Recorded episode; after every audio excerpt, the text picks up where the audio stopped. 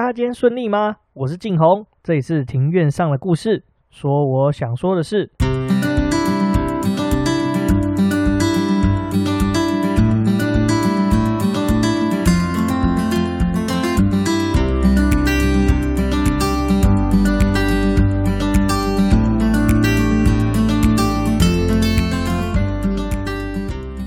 庭院上的故事是一个喜欢说故事的市井小民所开的 podcast。这里有历史，有书籍，有电影，有风土，还有那些你没注意到的事。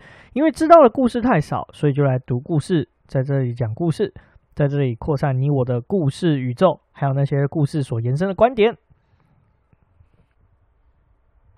s h o u First Story，本节目透过 First Story Studio 上传。感谢 First Story 提供技术软硬体资源，让我放心集中精神的制作 Podcast。First Story 是一间提供 Podcast 各项服务的公司，并同时提供网页版及 App 版的服务。你可以在上面找到任何你想听的内容。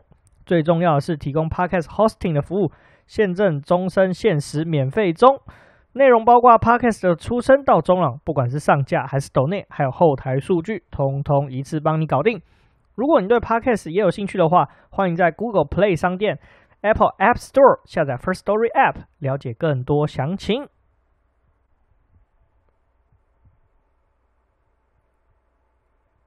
呼，原本以为殡葬特辑四集就可以讲完，没有想到这样一搞，我还是这决定还是分成，再把这个第四集分成上下两部好了。我们这边是下集。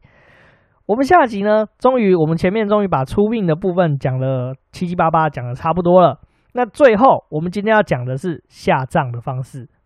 下葬呢，终于啊，我们终于讲到下葬。下葬我们分成现在传统上分成几种呢？我们分成四种比较常见的。第一种是土葬，最传统。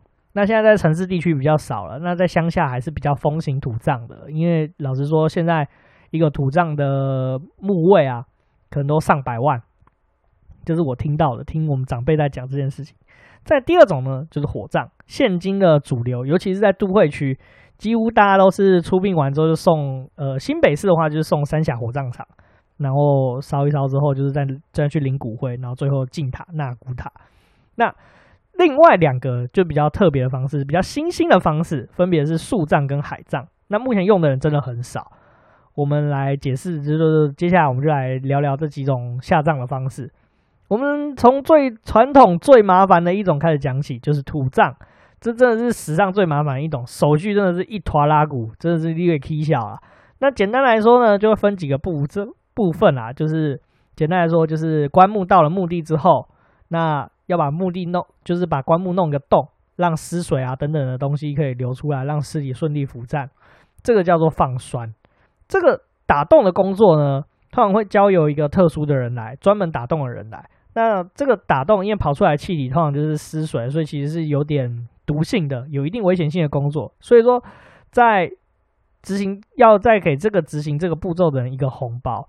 那为什么要打一个洞呢？不只要让尸水浮出来，那也是要让尸体可以顺利腐烂。因为腐烂之后呢，还要再一个步骤，就是过了 N 年，等尸尸骨确定完全腐烂之后呢，要再开棺木去把这个骨头捡起来。所以土葬你说满不麻烦？神经病，那都已经。放就是都已经下葬了，然后之后过了 N 年之后呢，还要再开棺，就是把这个墓再挖开，然后把棺木打开，然后把骨头拿出来，这这真是有够坑的，我我是觉得很坑啦。再来呢，接下来就它进矿，进矿呢，这个矿这个字比较特殊，就是一个土再一个广，其实就是下葬的意思啦。那要请风水师用罗盘去量这个墓穴的方位。那并且请这个所谓男性家属去共同审视。简单来说，如果我我今天挂了，我有生三个儿子，那就我三个儿子，如果是土葬，我如果是土葬的话，我三个儿子就要看，看说，这个风位对不对啊？确认 O 不 OK 啊？如果说大家没有确认，就相传这样乱下葬的话，那方位不对，有偏差，那就会有指望到某一个房的某一房子孙的情况。所以说，就是所有的男性家属要检查墓会。那这个情，这个如果指望到一房的情况的话，称作拼房，这是非常不好的一件事情。这大，所以说大家一定要确认清楚，不然到时候家族一定会有纷争。接下来就要进下葬之后呢，就要立墓碑。那通常墓碑的话，就是会依照这个商家的经济能力啊，大选定就是材质跟大小。然后上面的内容其实是有固定的形式跟字数哦。那字数的话是蛮特别的，呃，五个字会一个循环。那如果说呃人生老病死苦这五个字是一个循环，所以说你的字数一定要凑在吉利的生或老这个字上面。简单来说，我如果说墓这个墓碑的内容上面是十个字的话，刚好落在苦啊，我这个就会过得很辛苦。所以说要想办法凑到十一个字，让这个字数凑在吉利的生或者是老上面。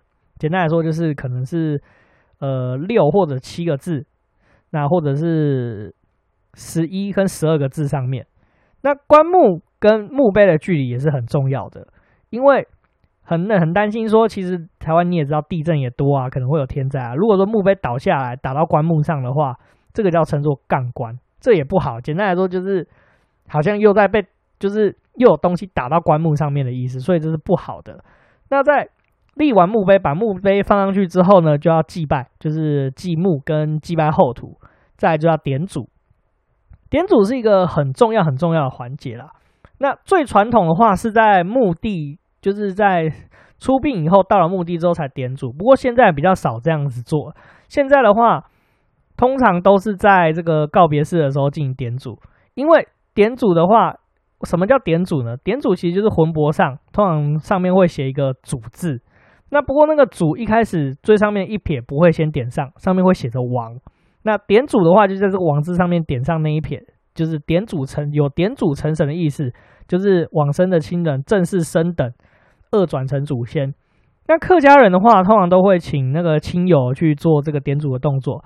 那闽南人比较浮夸，喜欢请一些地方士绅、首长，所以说就是可能会请什么村长啊、市长啊、县长之类的。以往的话，这个通常在墓点祖都在墓地进行啊。可是因为你看闽南人就浮夸嘛，就喜欢就是找那种地方士绅啊。那他们怎么那么房子可能每天跑墓地，他就忙爆啦。所以说现在通常就是家电的时候，或者是宫殿的时候，会进行点祖的动作。好，点完祖以后呢，就会进行一个呼龙。呼龙的话，这是是蛮有趣的。这个其实就是台湾人的信风水。刚刚我们讲到了嘛，就是这个放栓的话，其实也是。跟风水有关系啊，我们就台湾人认为说每一座山都会有龙脉。那在棺木下葬以后呢，我们会希望说这个龙脉的这个神龙啊，希望这个降临墓地啊，带给这个子孙就是好的气息。接着呢，就会进行撒五谷跟玄木，这怕真的是有够麻烦的。首先，刚刚那个风水师呢，会在五谷里面放把五谷放在米斗中，那五谷里面就是有稻子、麦子、黑豆、红豆、黄豆。那米斗这除了这五个五谷以外呢，通常还会再放置一个铁钉跟木跟硬币。那再将这些东西呢，刚上述这些东西全部发给子孙，那子孙就会将这个铁钉啊还有硬币留着，那象征就是添丁发财的意思。那剩下五谷呢，就会撒在墓地上，然后再顺逆时针绕墓地三圈，最后。就是安葬之后呢，就是返祖安灵，就是将这个魂魄捧到这个神，就是临时的神主牌位呢，再请回家供奉，并请道士安灵。那通常就是把这个神主牌安置在这个原先的我们的所谓的祖先牌位的右侧。最后就是洗净，洗净就是身心，然后刷阳。这个步骤的话，就是代表说，哎，这个丧事终于告一个段落了。那之前替邻居挂红的红纸就可以拿下来了。那拿下来的时候，也要请道士去洒水，就是浮水洗净。那刷盐的话，就是其实就是散盐啊。其实我刚刚台国台夹杂，其实这个步骤叫散盐，盐是筵席的盐，然后就会感谢就是葬仪社或正头的一个宴席啦。那通常就是返祖的时候就会进行，就是返祖之后就会进行这个善言的话，菜肴会一次出完，而且大家不会说再见。最后在下葬完三天过期，你看这都已经下葬了，丧礼都告一段落了。下葬后的第三天或第七天，那你还要再回去墓地去检查说有没有异状，那这个叫做巡山。我想墓地的话也不不一定，就是说你下葬的时候就完全就盖好嘛，就是你你也知道墓地可能要盖一阵子，盖可能盖个几个礼拜还几个月。墓地盖完之后还要再选一天，再回去这个墓地这边。做谢神的动作，就是酬神、酬谢后土，并且完粉祭拜，然后把分金线拿掉。到这个地方呢，土葬的流程才算是完全告一段落。我们再来聊聊为什么现在土葬很少见，搞不好你我人生中几乎没有遇过土葬这件事情，因为实在是太麻烦了。那这样墓地的费用实在是太贵太贵了，土葬费用非常非常的高，后续处理真的是有够麻烦的。我们刚刚提到嘛，一开始除了你要买墓地很贵以外呢，那土葬的话，你都下葬进去之后，过了大概七年十年，那你还要再把这个开坟，然后把尸体腐化的骨头拿出来，然后叫做 Q 金。不过这我们后续也讲到，所以说现在土葬为什么不盛行，就是因为这些因素。那这样政府也不太鼓励土葬，现在都鼓励说火葬啊，甚至政府现在更鼓励的是说，诶，你连塔位都不要了，你就做树葬或者是海葬。嚯！终于把这个土葬的一个步骤我讲了七七八八了。其实呢，其他像是不管是火葬啊，或者是树葬，其实步骤就没有像那么多。不过我们后面再讲这个步，再讲这个火葬跟树葬还有海葬的事情。我们先把这个流程继续走完。刚刚有说了，就是巡山巡坟完，这个这个算是丧礼，算是告一个段落嘛。那其实真正丧礼告一个段落是要历经还有两个时间点，第一个是百日，第二个是做对年，跟有一种说就是还有叫做做三年，就是做完三年之后才算是这个丧事完全百分之一百趴的告终。嚯，你就知道有多麻烦。那我们先来讲讲百日这件事情啊，百日通常会做除灵。那传统习惯上呢，就是在其实就是如他的名字嘛，就是往生者过世一百天的时候需要进行祭祀。但是其实百日不一定是真的一百天哦，这其实不太一定的。一各地就是有不同的算法，有的是小于一百天，有的是大于一百天。那大致上归类上是有四种算法。第一种呢是一百天减掉儿子的人数，加上长孙的人数。简单来说，假设如果说我阿公挂了，他有五个儿子。七个长孙，那就是一百减五加七，大概是这样子。那第二种算法的话，是不超过往生者的岁数为百日。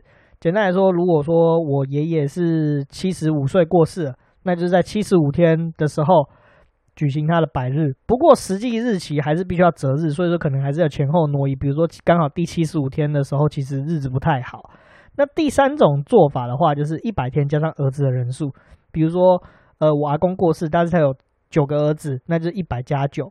第四种的话，就是跳过农历的双数月，还有九月去做百日，因为有些地方的话，其实忌讳就是农历双数月是不好的，还有九月。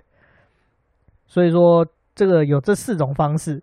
那再来讲讲这个做对年跟啥年，人往生过一年之后呢，会要举行这个做对年，对年其实就是一年。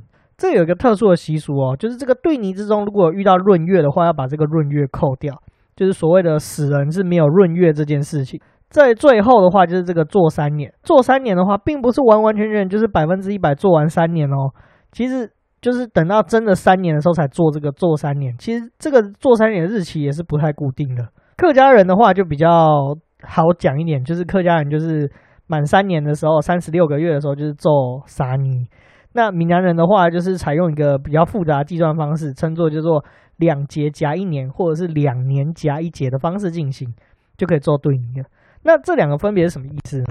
我们先来讲讲这个两节夹一年的意思，是说，如果说我在今就是有亲亲人是在今年农历三月过世的时候，那经过今年的端午，隔年的新年。隔年的端午以后就可以挑日子做杀年。简单来说，它就是不用完全满三年就可以做这个杀年这个动作。那另外一个做法的话，就是两年夹一节。假设就是今年农历十一月家里有亲人过世，那经过隔年的新年跟端午，后年的新年以后呢，就可以挑日子做三年了，就不用再等到十一月。那做三年最重要最重要的一件事情就是阁炉，就是合炉啦。它也叫阁炉，简单来说就是把往生者那个时候的文帛焚化化掉，那写把往生者的姓名写到祖先牌位里面，那并将一说就是原本就是呃往生者他的魂帛上前面也会有一个香炉，那原本的公妈这边也会有一个香炉，那就是取这个亡生者的香炉一小撮香放到拱骂以表示就是跟历代祖先合并祭祀。那就简单的说他就从灵魂正式转为一个家神。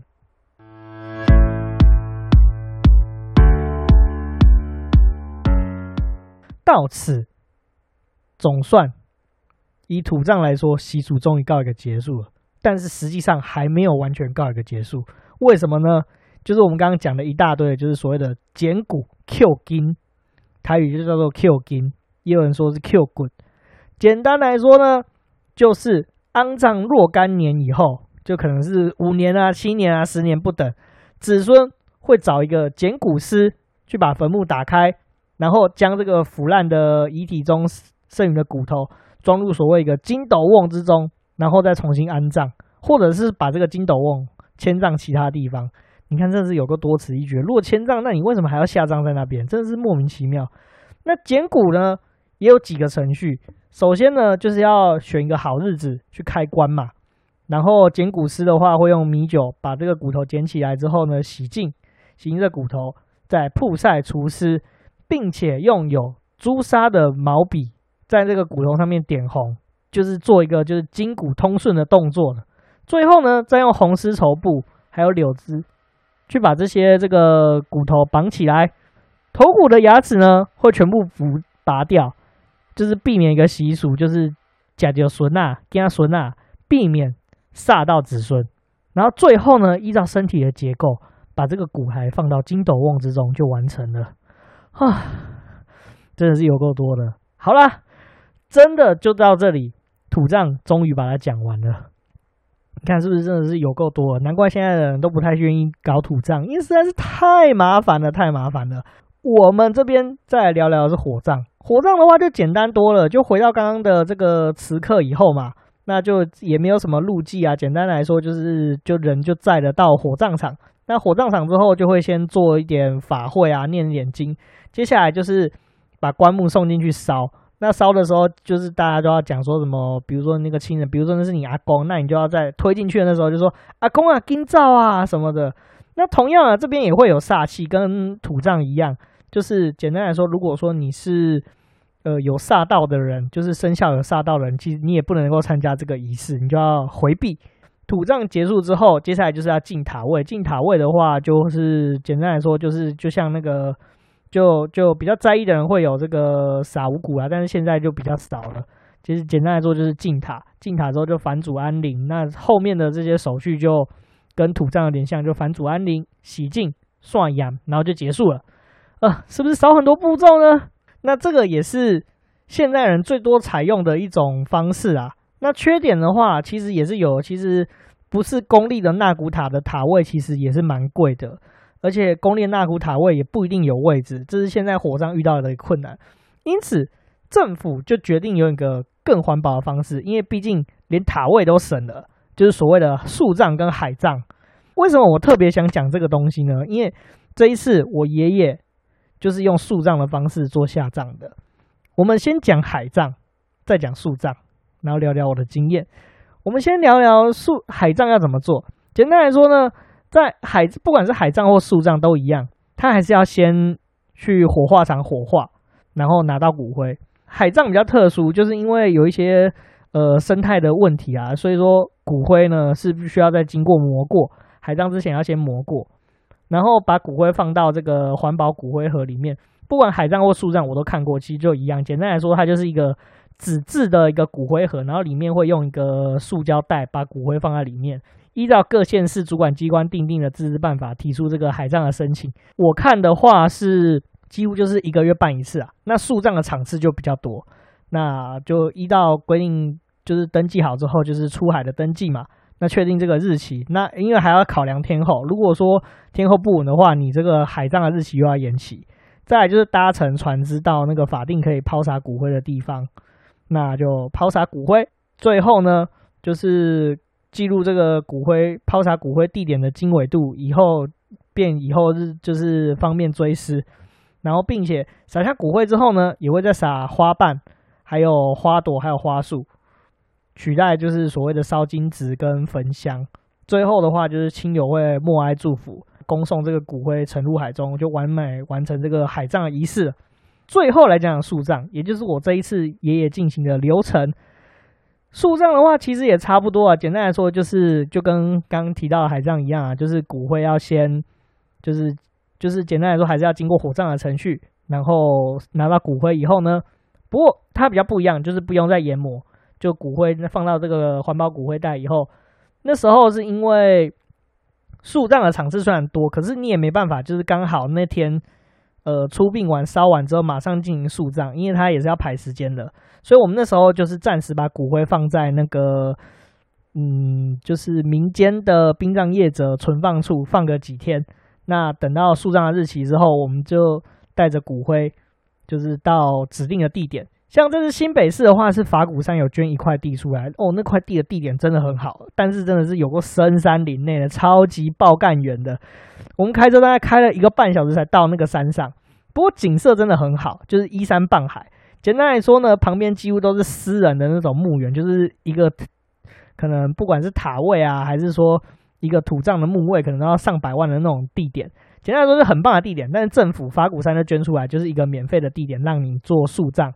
我觉得地点真的很棒啊！如果说家里的长辈其实不排斥这种习俗的话，因为我家爷爷或奶奶他们那时候生前就有交代说，他们是希望用树葬的方式来处理最后的流程。所以其实我觉得我爷爷跟奶奶走在一个时代的尖端，真的是非常的新潮啊！好，Anyway，再回来，再来的话就是。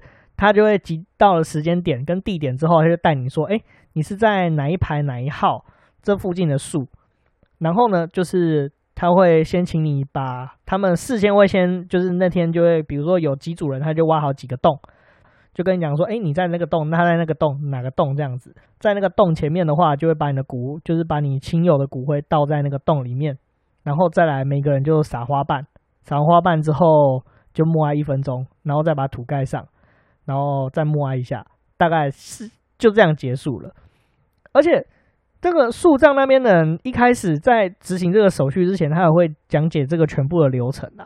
那他也有说到，其实树葬其实呢，并不是说，哎，你葬在那个位置以后呢，那个位置就属于你的。其实不会，他们过一阵子，等到这个大自然把这个骨灰分解掉之后呢，那他还会再翻土，就是这个树葬区就会再翻土以后呢。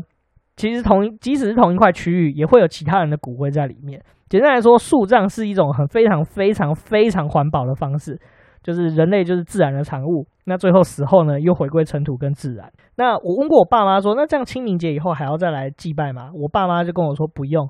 他说做树葬的用意就是希望你说以后如果到这附近，你有想到你爷爷的时候，那你就过来这边看看，跟他讲讲话。我觉得这是非常。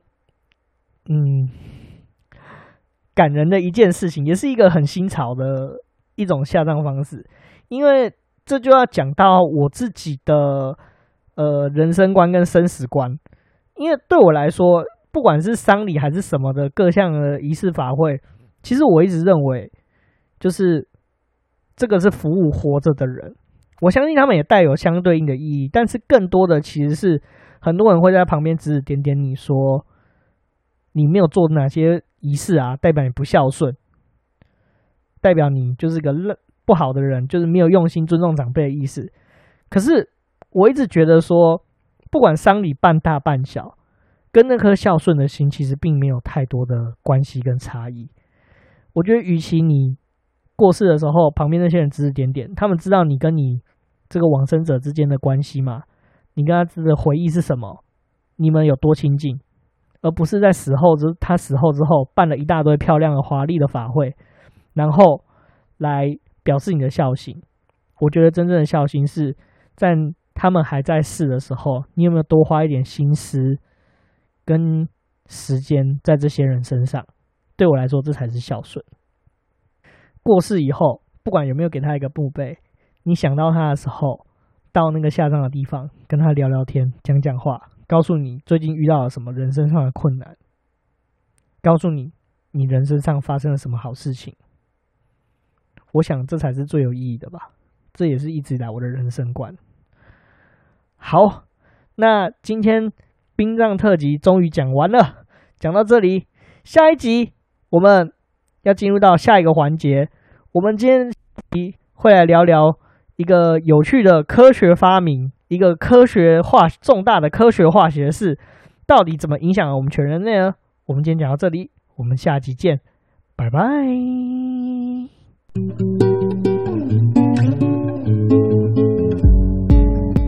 非常谢谢你的收听，谢谢你用声音认识我，也谢谢你听到这里。如果你喜欢这集的节目，或对节目有任何的想法，请在 Apple Podcasts、Spotify、First Story、Google Podcast 留下你的评论及评分。也感谢我们好朋友 First Story 的技术支援。你也能利用节目下方 Show Note 连接直接留言给我，还有语音留言的功能哦。或者你也可以在 Instagram 上面找到我，我的 Instagram 账号是 Story on the Yard，S T O R Y O N T H E Y A R D。或者你也可以在上面 Instagram 上面搜寻庭院上的故事。再次感谢您的收听，我们下次见，拜拜。